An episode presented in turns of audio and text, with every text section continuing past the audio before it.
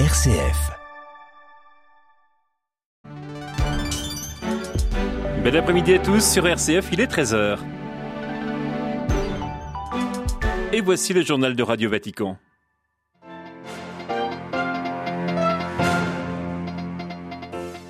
Le pape envole actuellement vers Bahreïn pour un voyage apostolique placé sous le signe du dialogue interreligieux d'abord et avant tout, un dialogue favorisé par son amitié avec le grand imam de l'université Al-Azhar Al-Tayeb. C'est ce que nous verrons juste après les titres avec notamment Monseigneur Inder, l'administrateur apostolique pour l'Arabie du Nord.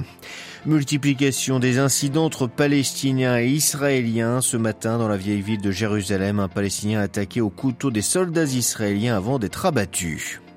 Espoir de paix en Éthiopie, dans la région du Tigré. Gouvernement fédéral et rebelles tigréens déposent les armes avec pour objectif de faciliter l'arrivée de l'aide humanitaire. Radio Vatican, le journal, Xavier Sartre. Bonjour, le pape François s'est donc envolé ce matin à 9h45 depuis l'aéroport de Fiumicino à Rome, direction le royaume de Bahreïn. C'est la première fois qu'un souverain pontife se rend dans ce pays du Golfe Persique. Il devrait arriver sur place vers 14h45 heure de Rome, 16h45 heure locale après 5 heures de vol. Un voyage en tout de 4 jours sous le signe du dialogue interreligieux, Marine Henriot. Oui, comme l'a rappelé euh, François lors de l'Angélus de la Toussaint avant-hier, le cœur de ce voyage c'est l'indispensable rapprochement entre l'Orient et l'Occident. C'est pour cela que dès demain, le pape se rendra à la clôture du forum pour le dialogue entre l'Orient et l'Occident. Ce forum est organisé par le Conseil des sages musulmans, une institution qui cherche à promouvoir la paix parmi les musulmans, mais également avec les autres religions. Le pape qui rencontrera les membres de ce Conseil des sages musulmans également dès demain. Ils liront ensemble des passages de la Bible, des passages du Coran et effectivement signe de la coexistence et du dialogue presque tout au long de ce voyage. Le pape François sera accompagné du grand imam Al-Tayeb.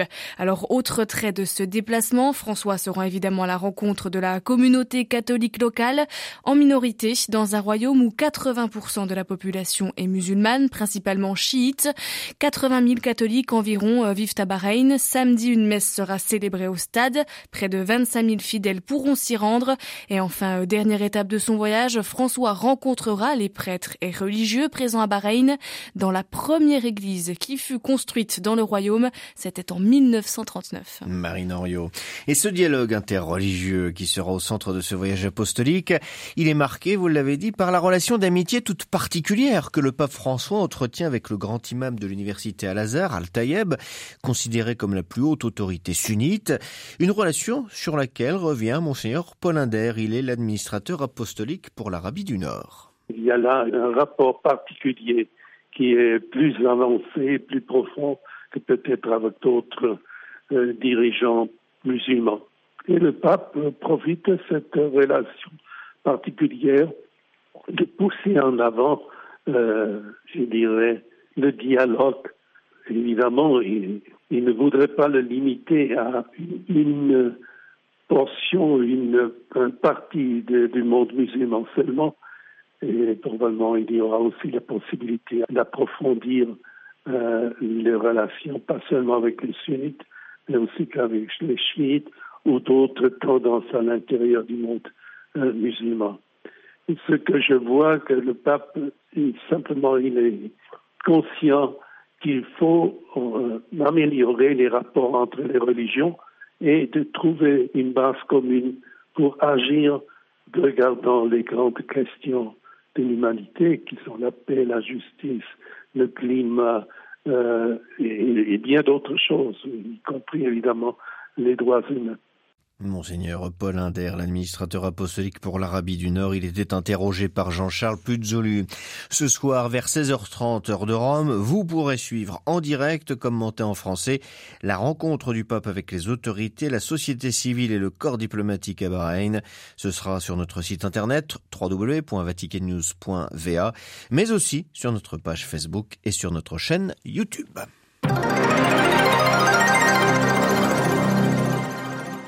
Les attaques, affrontements et tensions ne cessent pas Jérusalem et dans les territoires occupés entre Palestiniens et Israéliens. Ce matin, c'est dans la vieille ville de Jérusalem qu'une attaque au couteau a eu lieu. Dernier incident date dans la ville sainte. À Jérusalem, les précisions de Valérie Ferrand.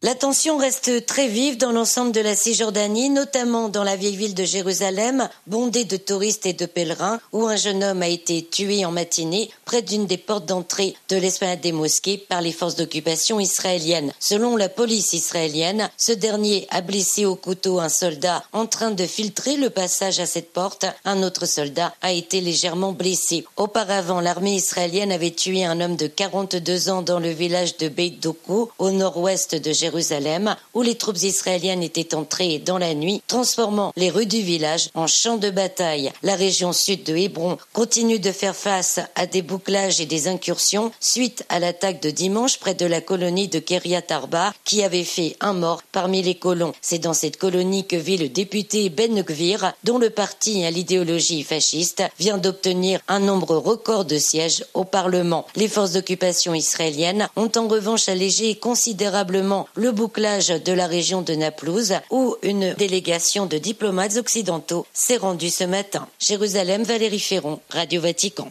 La Serbie et le Kosovo invités à accélérer leur processus de normalisation par le chancelier allemand Olaf Scholz.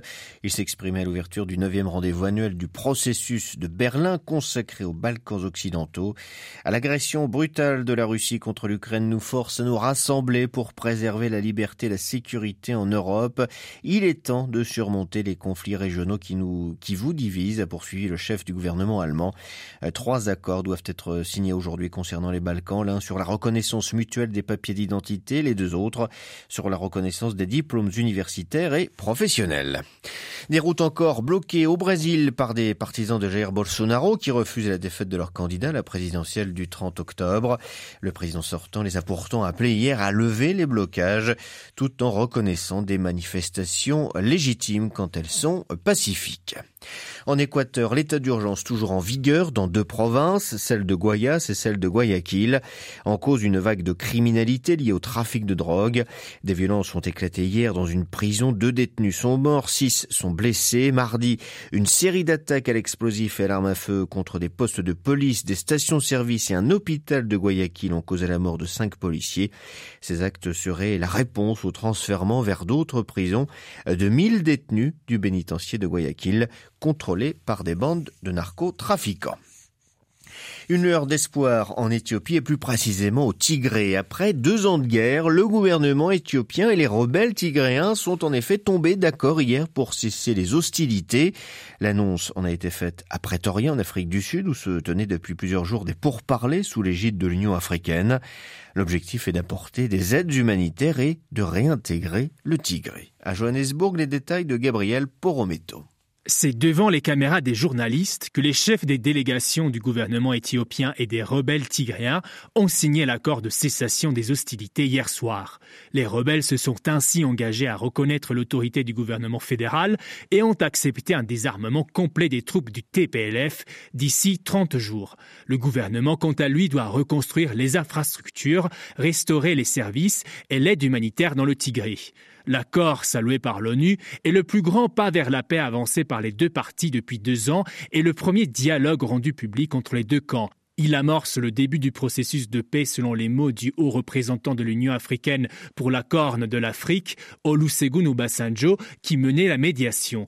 Les pourparlers avaient commencé le 25 octobre dernier sous l'impulsion de l'Union africaine et alors que les forces fédérales parées de villes clés comme Shir et Alamata.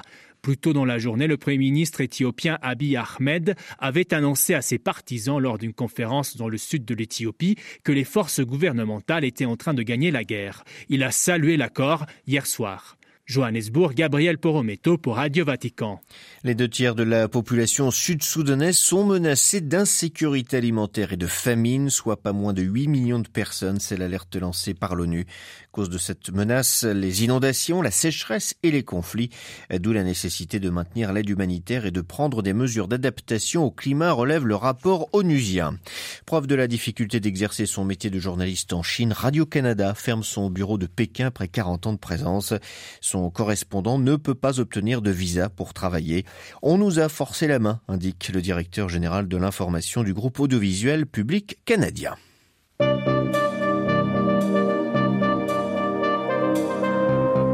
Voilà, c'est la fin de cette édition. Prochain retour de l'actualité en langue française, ce sera 18h hors de Rome. D'ici là, vous pouvez nous retrouver sur notre site internet www.vaticannews.va ainsi que sur notre page Facebook et notre compte Twitter. Excellente journée à toutes et à tous. Le journal de Radio Vatican était présenté par Xavier Sartre.